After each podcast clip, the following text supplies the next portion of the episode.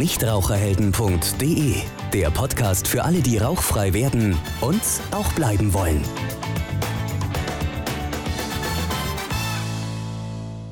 Hallo und herzlich willkommen zu unserem Nichtraucherhelden Podcast. Heute zum Thema Rauchen und Pille nehmen. Geht das? Das heute ist natürlich ein ja sehr spezifisches Thema, zwar vorwiegend für Frauen, aber ich denke, es wird auch nicht schaden, wenn der ein oder andere Mann auch etwas mehr darüber weiß. Nämlich dieses Verhältnis ja an die Babypille und Rauchen, wie das passt, beziehungsweise auch nicht passt. Unser heutiger Experte ist Herr Dr. Keilbach, Gynäkologe und Bezirksvorsitzender des Berufsverbandes der Frauenärzte. Hallo, Herr Dr. Keilbach. Hallo, guten Abend. Ja, vielleicht wollen Sie sich selbst einmal kurz vorstellen, was Sie so machen, ja, und was so Ihr täglich Brot ist. Wunderbar, mache ich gerne. Also mein Name ist Jakob Keilbach, ich bin jetzt 52 Jahre alt, war viele Jahre in der Klinik tätig, auch viele Jahre als Oberarzt und bin seit zwölf Jahren in der Praxis tätig und wir haben 2007 die Gemeinschaftspraxis Frauenärzte Rote Bühlplatz hier in der Stuttgarter Stadtmitte eröffnet. Das heißt, Sie betreiben eine Frauenarztpraxis, haben da logischerweise sehr viel mit Frauen und dann natürlich auch mit dem Thema Rauchen bei Frauen zu tun. Und wir werden ja auch heute spezifisch über das Thema Pille sprechen. Jetzt mal, mal so ganz allgemein erstmal. Wie viele Ihrer Patientinnen sind denn Raucher? Wie viele betrifft denn eigentlich unser heutiges Thema? Jetzt mal bezogen ja auf den Querschnitt Ihrer Praxis. Also zunächst muss man sagen, dadurch, dass wir zu siebt in der Praxis arbeiten Frauen und Männer als Ärztinnen und Ärzte, ist der Anteil der jungen Patientinnen bei uns sicher höher als in vielen anderen Frauenarztpraxen und liegt bei uns für das Alter zwischen 20 und 60, das gilt als jung bei uns, bei über 60 Prozent. Und in der Allgemeinheit. Ja, das finde ich ja sehr sympathisch, dass man bis 60 Jahre als jung gilt. Ähm, das heißt aber, bei Ihnen ist die Raucher Quote höher oder niedriger als normal? Gefühlt ist sie bei uns niedriger, bei etwa 20 Prozent in dieser Altersgruppe, zumindest von dem her, was die Patienten bei uns zugeben. In der Allgemeinbevölkerung muss man sagen, werden zwischen 20 und 60 Jahren etwa 40 Prozent der Männer rauchen und etwa 30 Prozent der Frauen. Wenn Sie jetzt mal so auf die letzten Jahre zurückblicken, so aus rein Ihrer subjektiven Beobachtung, können Sie da eine Veränderung feststellen? Wie hat sich da dieses Rauchverhalten verändert? Rauchen mehr oder weniger Frauen oder ist es eher gleich geblieben? Ich muss sagen, dass leider die Frauen beim Rauchen aufholen in den letzten Jahren. Auch ist eher so, dass die jüngeren Raucher etwas im Ansteigen begriffen sind. Insgesamt rauchen nicht viel mehr Menschen in den letzten Jahren. Problematisch ist, dass äh, bei den Männern schon lange die Lungenkrebserkrankung die häufigste Todesursache ist, die ja am häufigsten durch Zigarettenrauchen ausgelöst wird. Und die Frauen holen dort auf, sodass die Brustkrebserkrankung wahrscheinlich demnächst an ihrem traurigen Spitzenplatz vom Lungenkrebs bei den Frauen abgelöst werden wird. Ich muss überlegen, dass in Deutschland geschätzt aus 2015 etwa 121.000 Menschen an den Folgen des Rauchens sterben. Das sind etwa 300 am Tag. Ja, diese Zahl muss man sich mal wirklich vorstellen. 300 Menschen sterben jeden Tag an den Folgen des Rauchens.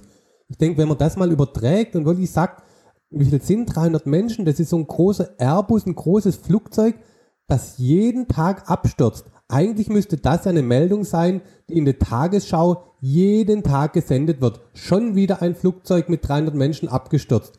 Aber beim Thema Rauchen, dann schafft man es irgendwie doch nicht in die Presse und in die Tagesschau. Ja gut, es gibt viele Daten, die auch sagen, dass äh, Deutschland beim Rauchschutz oder beim Schutz aller Menschen vor dem Rauchen weit hinterher ist, was andere Länder angeht. Aber das ist sicher ein ganz politisches Thema, das wir wahrscheinlich jetzt so in unserem Gespräch nicht werden lösen können. Ja klar, also da spielt natürlich die Politik eine sehr, sehr große Rolle. Mich schockiert nur jedes Mal diese Zahl, wenn ich sie sehe oder lese, 300 Menschen jeden Tag, die an den Folgen des Rauchensterbens. Aber gehen wir jetzt mal doch ganz spezifisch in unser Thema Rauchen und Pille nehmen. Da muss ich ja ehrlich zugeben, als Mann weiß ich da nicht so genau Bescheid. Ich kenne nur so die ganz groben Zusammenhänge. Wo liegt denn im Allgemeinen überhaupt das Risiko, wenn ich als Frau eine Antibabypille nehme? Jetzt mal unabhängig vom Rauchen.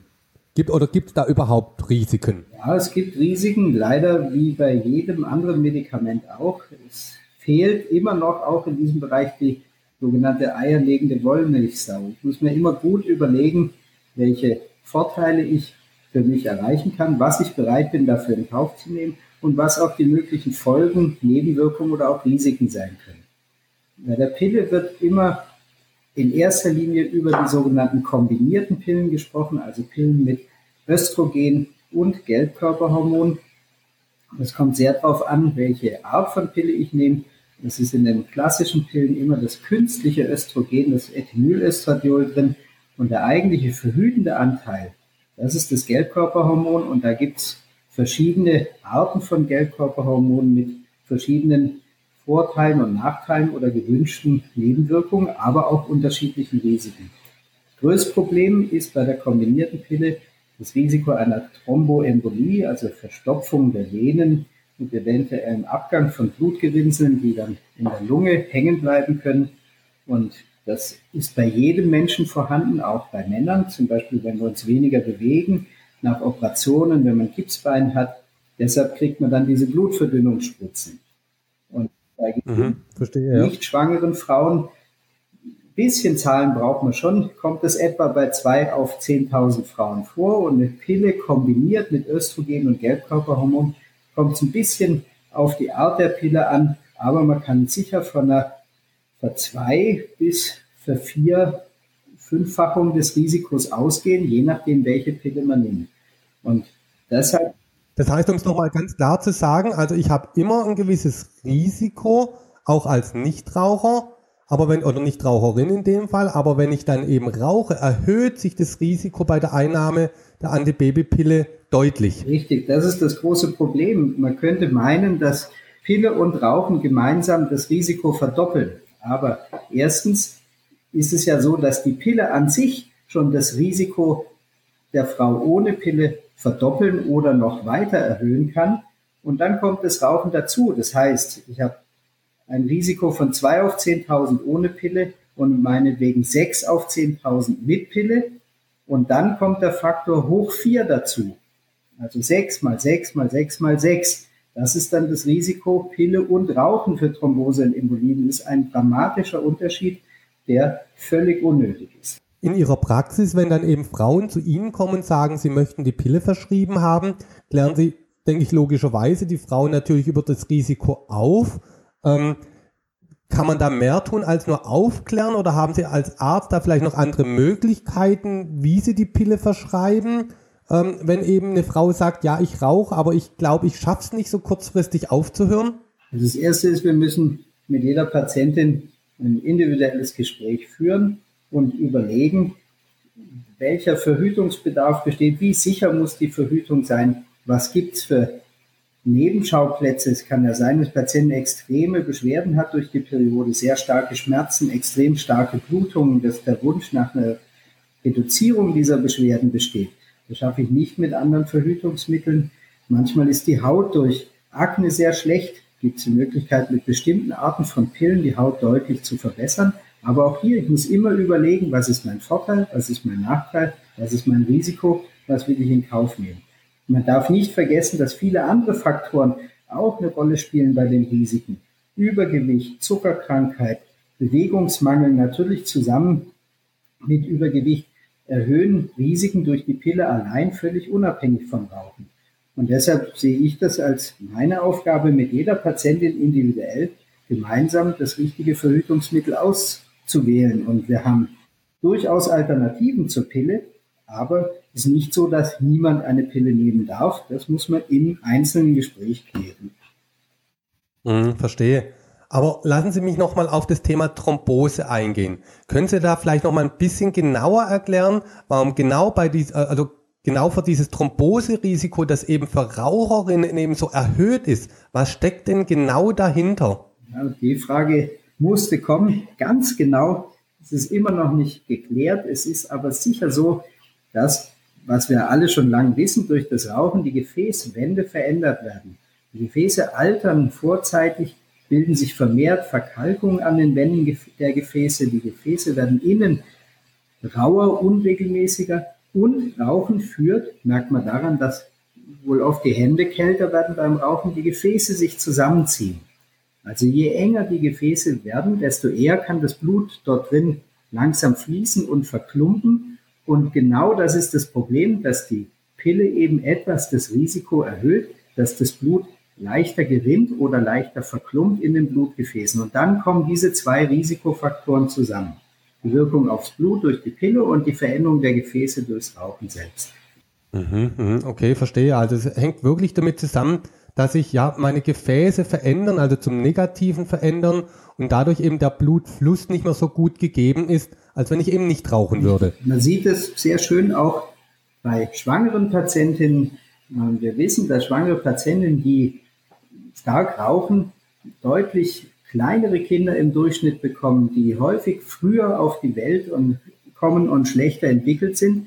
Und es liegt mit in erster Linie daran, dass der so empfindliche Mutterkuchen, in dem kilometerlange Gefäßverbindungen stecken, dass diese Gefäße Schaden nehmen durch den Einfluss des Rauchens und dadurch der Mutterkuchen nicht so gut funktioniert. Natürlich lebt der Mutterkuchen eine kürzere Zeit für die Dauer einer Schwangerschaft als der Mensch ein ganzes Leben, aber die Effekte sind dort deutlich zu sehen. Ja, aber jetzt muss ich doch nochmal nachfragen.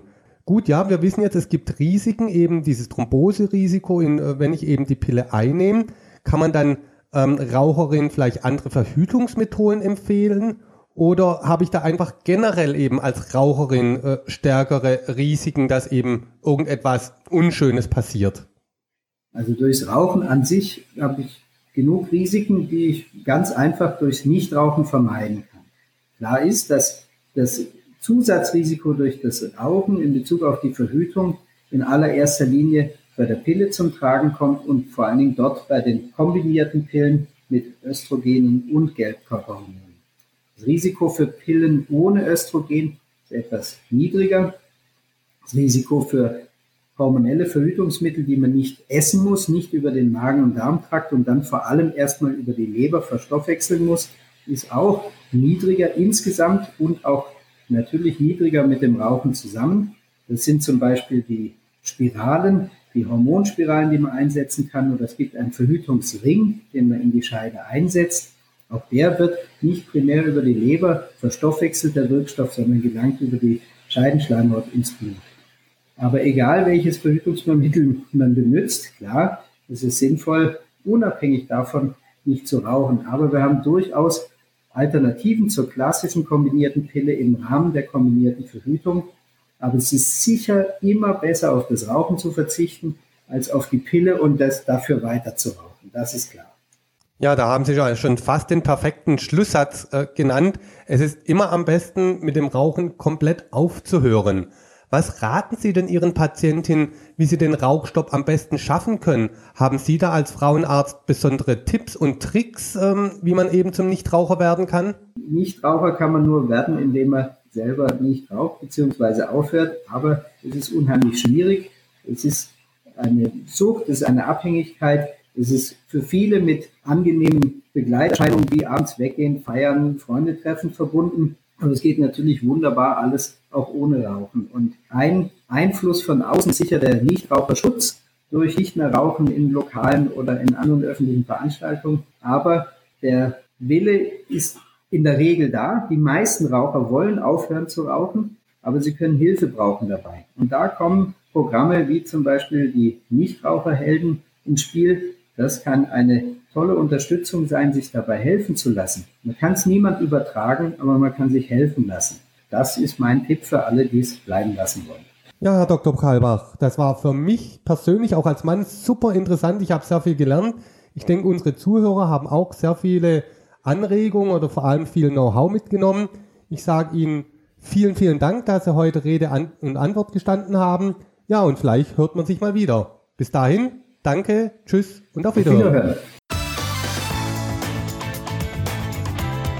Nichtraucherhelden.de, der Podcast für alle, die rauchfrei werden und auch bleiben wollen.